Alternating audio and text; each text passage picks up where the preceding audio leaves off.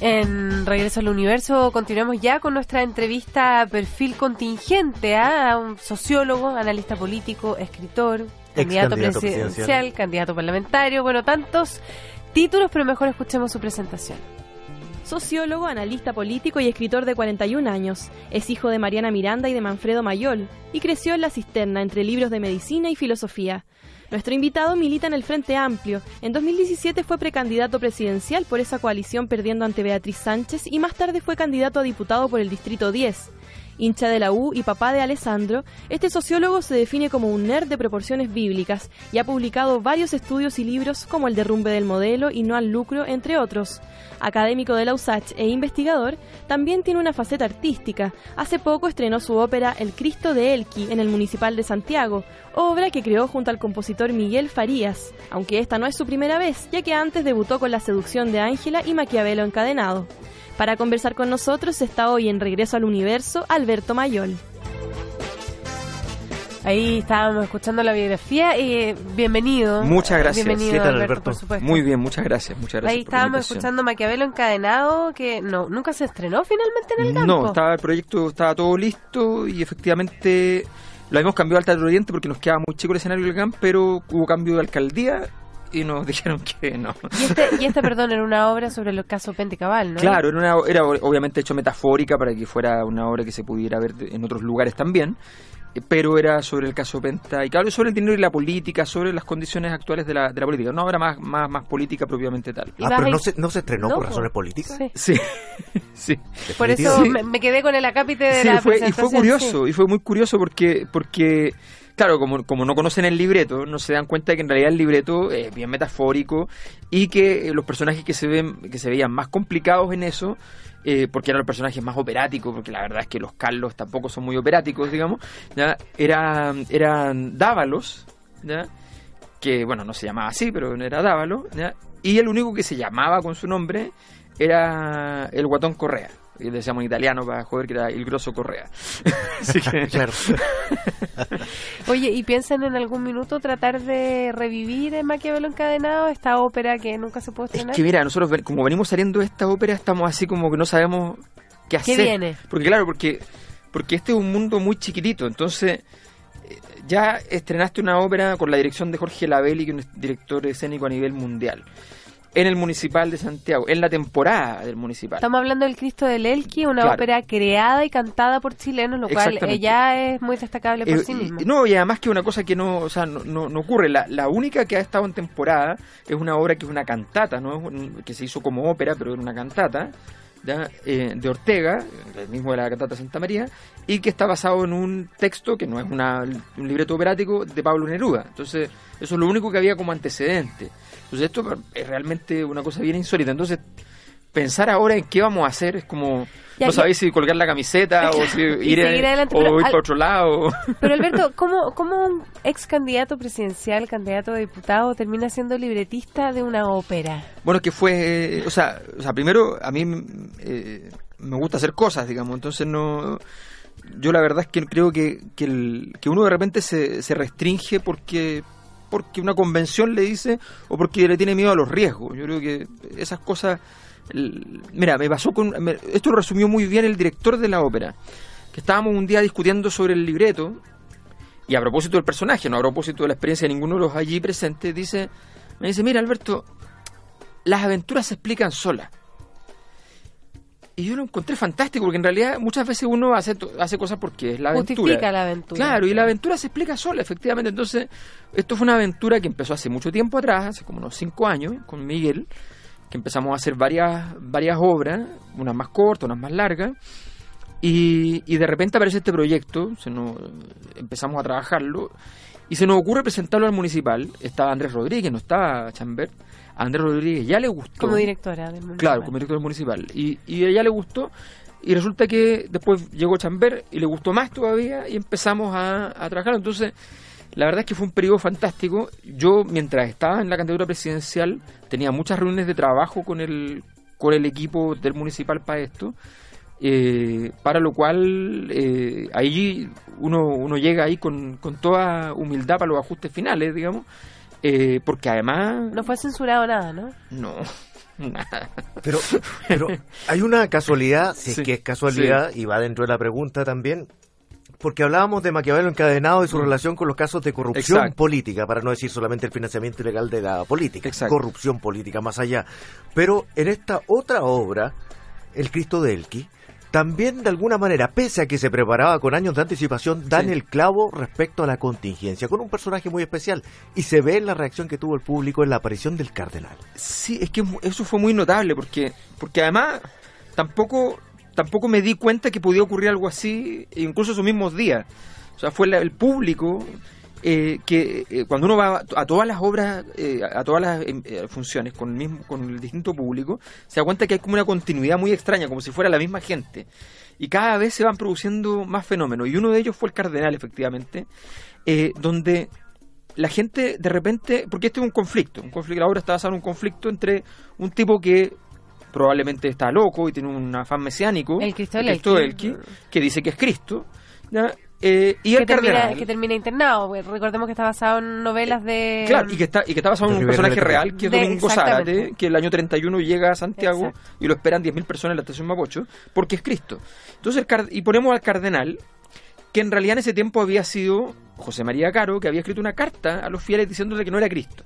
Pero lo ponemos aquí yendo a decirle a los fieles en la estación Mapocho que va, Que no le, cre- que, que no, que no que no le crean. crean. ¿ya? Y el conflicto entre los dos, y la discusión entre los dos, donde del Cristo le dice, porque él viene de, hacer una resurrección de una prostituta, entonces le dice, ¿o crees que acaso Cristo no habría resucitado una puta en el desierto? Entonces viene el conflicto entre los dos, y ese conflicto es muy potente. Y, la, la obra está abierta, la obra no se pronuncia de quién tiene la razón. Y lo interesante es que la gente, a partir de, de la obra, se, se va a favor del Cristo. Que, que todos saben que después fue calificado de que estaba psiquiátrico, que lo hicieron en un manicomio, después cambia Sí. su vida, qué sé yo. Pero la gente va, se va con el, con el Cristo, se va contra el cardenal. Y hay una escena en particular que la gente la comentó mucho, donde eh, la gente eh, en ese momento que está esperando al Cristo está peleando con el cardenal y el cardenal sale muy nervioso y un obispo lo tapa con una capa para que la gente ya no lo vea más. Y esa escena era como ver el, las noticias de la mañana, porque era los cardenales escondiéndose de, de, de, de la gente en Osorno. Del reclamo público a Exacto. propósito de la crisis de la iglesia. Exacto, y el tema de Osorno. Entonces era una cosa formidable y, y- y la gente lo leyó muy cercano. Entonces esas cosas Hubo pasan gente que se paró, de hecho, de frentón del hay teatro. gente, hay gente que se paró, hay gente, hay gente que se paró eh, y hay gente que se fue. Sí. Hay gente que se fue porque además este, este era un, el, Cristo de Rivera Letelier es un Cristo eh, un poquito El mundo es un teatro y Cristo es es su Es bufón. bufón, dice, claro, claro. Entonces, claro, y además este Cristo medio sex- bastante sexuado, además. ya O sea, que- termina crucificado con los pantalones con colgando. los pantalones colgando. Como una metáfora después de estar con María Magdalena. Claro, entonces, entonces, claro, este, este Cristo, o sea, todo eso obviamente había un público al que no Generó le reía. ruido, claro. Claro, resultaba provocador para una Pero sociedad ¿sabes o público conservador. Claro, a mí me tocó también con gente muy conservadora que me dijo, ¿saben lo que pasa? Es que lo que me pasó es que efectivamente tenía una contradicción interna más ideológica, pero me pasó que, que la calidad de la puesta en escena nos hizo... no, me, me, me quedó- me dejó tranquila, o sea, entonces nos pasó también eso, que, que fue muy potente. Habían buenas críticas, sí. Claro, que fue muy buena la puesta en escena, era muy buena la, la historia, entonces, y era propia además, es una historia que no, no, no- no- tiene bastante de nosotros, digamos. Esos son parte de los pasos que da Alberto Mayol por estos días, pero también está siempre en, en la contingencia, porque opinión eh, siempre hay, ¿no? Eh, ¿Cuál es el tema que crees tú que es más importante eh, en términos de contingencia y actualidad hoy día y que genera más debate o crees tú que, que debiera generarlo? A ver, yo creo que hay, hay varios temas. Uno está el tema del, del feminismo, evidentemente, eh, del, del combate al, al patriarcado, que yo creo que en ese sentido una, una cosa es el feminismo y otra cosa es el combate al patriarcado. ¿Y sientes que los 100 días de, a propósito, ¿no? que se Mm. cumplen los 100 días Sí. del presidente Sebastián Piñera, ha sido asertivo? Sí, él ha estado en- bien con en- este tema. En respecto Sí. a esta materia. En general lo ha, ha manejado muy bien la, la crisis, no, no, no ha tenido muchas muchas dificultades, más bien las crisis que ha tenido son estas crisis típicas de, los tiempos actuales de la política mundial, que tienen que ver con los autogoles. Si ustedes se fijan, ya no hay aciertos, solo hay errores. Los errores no forzados. Claro, y, pasa con todos los políticos a nivel mundial, cosa que era muy rara. O sea, los políticos de hace 50, 60, 80 años, o sea, si uno agarra nombres tipo Churchill, Juan Pablo II, o sea, para que cometieran un error había que tenerlos amarrados, porque de verdad eran, eran, eran unos monstruos de la capacidad de leer los escenarios, eh, con un mundo tan, tan cambiante, con un mundo tan desarmado, tan sin sentido en muchos aspectos, los errores están por doquier. Alberto, y precisamente para seguir la línea de eso, y si actúa bien frente a estos temas que se supone que son los temas donde el Frente Amplio mm. debería imperar de acuerdo a sus ideas, eh, ¿en qué parte el Frente Amplio entra a discutirle a lo que pretende el gobierno de centro derecha, que es seguir cuatro años más terminado este periodo? Lo que pasa es que ahí yo creo que el, error es creer que, mm, la, política tiene dos dimensiones para poder hacer, para poder construir una línea política. Una es hacer, tener una agenda. Pero las agendas, la verdad es que cualquiera te las puede quitar. Y eso es una cosa que hay que aprender. Yo creo que en ese sentido ha habido ingenuidad del Frente Amplio. O sea, eh, Piñera dijo, ¿y cuál es mi problema para quitarle la agenda de, lo, de bajar los sueldos a los parlamentarios? No hay problema. Fue y tiró el titular de que, claro, de que era importante hacerlo y que había que ajustarse el cinturón. Y se acabó la gracia del tema para aunque, aunque le costara enfrentarse con su propio sector. Claro, entonces el tipo del Frente Amplio va, para decirlo de una manera, se baja el sueldo para los aplausos y los aplausos se los lleva Piñera. Y solo se bajó el sueldo. entonces, entonces si tú eh, cuando tú solo juegas a la agenda y eso pasa mucho ¿Y eso en la crees que está pasando en el Frente Amplio pensando en la agenda que ahora quieren presentar, el proyecto aborto libre, el tema de la eutanasia? ¿Solo se está basando el Frente Amplio en agenda? Exactamente, o sea, hay una, hay una serie de temas en los cuales tú dices, ah, no, pero este tema planteémoslo, planteémoslo, planteémoslo, cuando tú tienes que construir una línea política que, que esa línea política nadie más la pueda tener. O sea, cuando, cuando nosotros decíamos el corazón del Frente Amplio tiene que ser el combate a las políticas económicas de libre mercado, contra el neoliberalismo, en fin.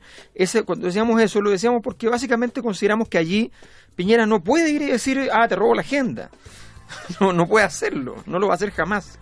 Entonces, ese es un poco yo creo que el, el, gran problema que, que, ha vivido el Frente Amplio, porque nos pasó después que el Frente Amplio, la mitad de los congresistas en una de, los, de las votaciones votó a favor de un tratado de libre comercio. Entonces tú dices, a ver, ¿dónde se nos perdió, digamos, el, el eje de que... ¿Falta conducción en el Frente Amplio? Sí, falta conducción. Yo iba más allá un poquito. ¿Hay confusión? Hay, también hay confusión. Yo creo que, a ver, yo creo que el, el arribo, demostrar que, que tú estás a la altura de la expectativa de la ciudadanía, cuando la ciudadanía te regala una llegada gloriosa, que no la esperaba por el Frente Amplio, esa es la verdad. Pero aún así le ves buen futuro, ¿no? Sí, le veo buen futuro porque básicamente... Incluso llegar a ser eh, gobierno, probablemente. Ahora, lo que pasa es que hay que demostrar que se está en condiciones de llegar a ser gobierno porque... ¿Qué es lo que pasa con, con, la derecha? La derecha... Eh, con basado en una injusticia de base, pero, pero da lo mismo, eh, genera la, la impresión de que gobierna mejor. ¿Cuál es la injusticia de base? Efectivamente, gobierna mejor porque cuando está en el poder tiene menos poderes fácticos en contra. Le va a costar menos gobernar porque no, no tienes una oposición activa, real, que te puede modificar eh, hasta los números económicos con una acción, con el hecho de agarrar la plata que tienen en Chile y llevársela para afuera, te mm. pueden modificar el país. Entonces, claramente, la derecha en ese sentido, lo gobernar es más fácil para ellos. Eh, claro, es ruidoso socialmente, pero es más fácil. Entonces, eh, enfrente de eso, eh, el Frente Amplio tiene que ser capaz de demostrar gobernabilidad y eso es un desafío gigante. Hoy día veíamos precisamente al alcalde Jorge Sharp eh, en reuniones, anunciando reuniones con parte del empresariado, algunas otras ya se habían llevado a cabo. ¿Eso es parte de lo que tú estás describiendo de lo que tiene que hacer el Frente Amplio para demostrar esa gobernabilidad? Mira, eh, totalmente, totalmente. Yo, considero que, bueno, Jorge Charpe, en, este sentido, gran parte de los defectos que yo escribo en el Frente Amplio no los tiene Jorge. O sea, Porque es una figura clave, además de tu libro, de, desde el momento cero. O sea, claro, lo que pasa es que yo, yo considero, yo he, sido muy crítico de lo que ha hecho en el último año y medio Giorgio Jackson. O sea, porque me parece que él cuidando su presidencial. Perdón, el bicho que repta. Eso lo dijo mi señora, no lo dije yo. Tomando, las, tomando las palabras de tu señora. Sí, sí, eso lo dijo mi señora, pero... ¿No lo pero, piensas tú? No, no, no, lo pienso yo. No, yo además yo, tengo, yo le tengo mucho cariño porque, porque lo conocí en otra instancia, en otra coyuntura, qué sé yo. Entonces me, me, cuesta, me cuesta pensarlo de una manera distinta, a, pero sí me pasó que en un momento determinado me, me sentí que él había tomado un personaje que no lo ponía en riesgo. Eh, y ese personaje, eh, que es un personaje que no habla tanto de política, que es más bien eh, grato, ¿ya? Eh, me parece que efectivamente le hace, si, si va a ser ese mismo personaje, el que está a cargo eh, formalmente de la, la coalición. Porque tú sientes que la conducción un poco está en las manos de Giorgio Jackson. Es que es así, claro, es así. Está, es así, pero no está, no es así porque finalmente no es él que conduce directamente, sino que lo hace a través de otro y a través y algunos de esos otros no están incapacitados para eso. O sea, yo lo he dicho claramente, Rodrigo Checopar eh, es muy simpático, exa, exa, extraordinariamente simpático, pero de verdad no, no tiene las condiciones pa, para conducir. Ahora, ¿cuáles son los riesgos para plantearse ese futuro para el Frente Amplio, para renovar el espacio político inminente que tú puedes ver, incluso en sus propias figuras? Yo creo que la, la, la eficacia y la capacidad de, saber que para modificar el sentido común también hay que tener sentido común. O sea, no de repente ponerse a hablar cosas extrañas. Hay que tener mucho cuidado, hay que aprender lo que le pasó a Podemos. Podemos, mira, po Podemos con la insistencia, por ejemplo, del cambio registral a menores de edad, chocó en España con un muro chocó en España con un muro porque, porque además es polémico en sí mismo. O sea, es una cosa que ninguno de nosotros puede decir que tenga la certeza. Nadie puede decir que tiene la certeza de que es correcto o que es incorrecto. No digo que sea incorrecto. Bueno, digo ayer, que no tenemos... ayer se aprobó en comisión mixta, ¿tú estás de acuerdo? Entonces, no, no, yo creo que el problema es que no nadie, nadie que pueda legislar eso puede saber si está en lo correcto. O sea, ni siquiera un psicólogo ultra especialista te puede decir, mira, a los 14 años es el momento. Son discusiones complejas. Claro. Es una discusión de altísima complejidad donde tú estás entonces entrando en un terreno donde tú crees que mover la frontera, esa mover la frontera, eh, estás haciendo una cosa genial. Cuando hay cosas que son muy claras. O sea, nosotros lo dijimos en la campaña presidencial de la vez pasada. Dijimos, oye, el tema de SQM no se va a resolver sin una nacionalización. Porque Ponce Lerú, o sea, no va a ser, no, no va a salir de allí. ¿Ya? Y resulta que. Está la evidencia. Y ahí está el tipo. Entonces tú dices, oye, a ver, ¿cómo se hace? Bueno, no, no, no podemos pagarle SQM, pero resulta que gran parte de las concesiones con que trabaja son concesiones públicas. Quítale todo eso, que eso es una cuestión de una ley, no requiere un peso, ¿ya? y a ver que, que haga SQM lo que pueda. Pero ¿no crees que igual de, alguna otra forma el Frente Amplio Independiente de, los conflictos que tú estás manifestando tiene esta teoría de que eh, va a ser un poco inmune durante mucho tiempo a, a, la vez de que responde a ciertas demandas que sí. tiene la ciudadanía? Hay un problema con esa inmunidad, sensación de inmunidad, sí, sí, totalmente. De hecho, por ejemplo, ahora hay un conflicto importante por el tema de un dirigente estudiantil Alfonso Mor, Alfonso Mor, Alfonso Mor que le, claro. la militancia que claro yo, yo respecto al tema de Alfonso Mor que lo desconozco el tema en sí mismo o sea, para que la gente sepa lo sacaron de la presidencia de la fecha por un caso en que no fue lo suficientemente diligente Exacto. para denunciar una cosa no, a una, una cosa, secretaria. como yo no sé si fue o no fue suficientemente diligente eh, solo sé que RD y la derecha estuvieron en contra de, él en esa situación y puede que RD tenga razón porque puede que efectivamente haya sido poco diligente, me parece fantástico, me parecía formidable que alguien de mi coalición diga, no, yo no lo voy a proteger porque sea de los míos, si fue poco diligente. Y me parecería horrible que le hayan hecho una operación, si es que una operación para perjudicarlo. Pero el punto no es ese. El punto es que hubo una reunión para solucionarlo anoche. Y resulta que salen de la reunión sin solucionarlo. Entonces, yo eso me pasó a mí, con el problema que tuve yo. Mm. Y yo no lo entiendo, yo no puedo entender que uno se junte. El problema tuyo cuando eras candidato... Cuando quería ser candidato a diputado, a diputado. y me habían vetado. Entonces... El, el, el, evento Natalia Castillo para que la gente Claro, lo y, recuerde. y cuando me habían vetado y después me reponen en una condición en la cual yo saco seis veces más votos que Natalia, pero sale ella diputada, porque me pusieron en una condición... ¿Limaste perezas con Natalia? Es que no se podía limar nada porque fi finalmente ella mintió y no, no hay manera, a menos que ella me hubiese llamado, me hubiese dicho, te pido disculpas, a mí yo ningún problema, pero pero no, no, es, no es precisamente lo que querían, lo que querían es que yo además reconociera los hechos y eso me habilitaba para ser candidato a diputado. Entonces, sí, Alberto estaba relatando el episodio de Alfonso Mor, el sí, anoche de la que no llegaron pero a puede llegar a un asunto mayor o ejemplificar lo que pueda ocurrir al interior del Frente Amplio, porque aquí podrían verse enfrentadas Giorgio Jackson y Boric que defiendan. Eso no va a ocurrir. Ese, es el gran problema de, que ahí ese defecto lo tiene Gabriel, no Giorgio. O sea, Gabriel siempre tiene una línea política que es distinta a la de Giorgio y sin embargo se ha plegado a todas las decisiones de Giorgio ha vivido en, ese sentido en, la comodidad de seguir el camino del, del líder. Entonces, alguien que, hay alguien que está abriendo el camino allí. Y yo creo que eso no es la manera de, de, hacer una, una, visión distinta dentro del, eh, dentro del Frente Amplio. Yo creo que ahí se, ha equivocado. En ese sentido, el, el, movimiento autonomista se ha visto, por esa acción de Gabriel, se ha, visto transformado en la práctica en un apéndice de RD. Y, y, eso es ridículo porque el movimiento autonomista es, en términos de movimiento, como cantidad de gente activa, es más grande incluso que RD. RD es más grande como partido, porque se inscribió legalmente, pero y porque tiene una estructura, son súper mm. ordenados, trabajan bien, pero resulta que el movimiento autonomista es más grande en todo Chile. Entonces, y sin embargo, y son distintos ideológicamente, pero ellos llegan a acuerdo con los que son distintos y no los que son iguales.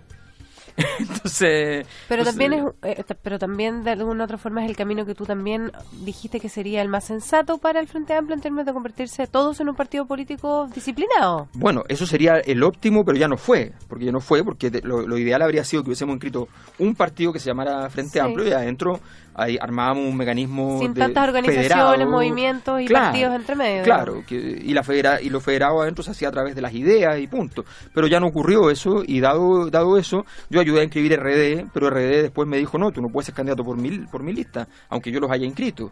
Alberto, se, nos fue, el tiempo, pero a propósito que estamos hablando del Frente Amplio y también del gobierno, de la de Chile Vamos, la centro derecha y el Frente Amplio, ¿qué pasó con lo del medio? ¿Qué pasó con la concertación? Hoy, muy corto. Bueno, lo que pasó es lo mismo que pasó aquí la la conversación. Quiero decir, dije concertación. La nueva mayoría. Lo que pasó fue lo mismo que pasó acá, porque no existe, que en la práctica está sin liderazgos de renovación, que si tú miras y te imaginas quién podría ser presidente, por el lado de la nueva mayoría de aquí para adelante prácticamente no tienes nombre, que hasta no son, no, son pocos los que dicen, bueno, igual hay que tener vivo el nombre de Michelle Bachelet, o sea, la locura total, porque estamos hablando de que ya esto es absurdo de que uno y uno, o sea, ya fue absurdo en aquella, en, en el siglo XIX en Colombia, los liberales, los conservadores, los liberales, los conservadores, y de repente aquí tenemos a personas, o sea, vamos a darnos la vuelta que tres veces para cada uno, no, yo creo que no, ya no, no tienen rol que cumplir en el futuro. No hay rol que cumplir en el futuro. Y la derecha, mucho candidato. La derecha va a tener va a tener un rol que cumplir en el futuro y, y, eso tiene y en eso tiene mucha relación la nueva mayoría. La gran derrota de la nueva mayoría no es solamente su propia derrota, sino el hecho de haber resucitado la derecha que estaba como ellos hoy hace cuatro años. Hace cuatro años. tanto que conversar con Alberto Mayol. Queremos agradecer tu tiempo y habernos acompañado en este regreso al universo. Gracias, Alberto, que esté muy bien. Muchas gracias. Esto es Regreso al Universo por la 93.7.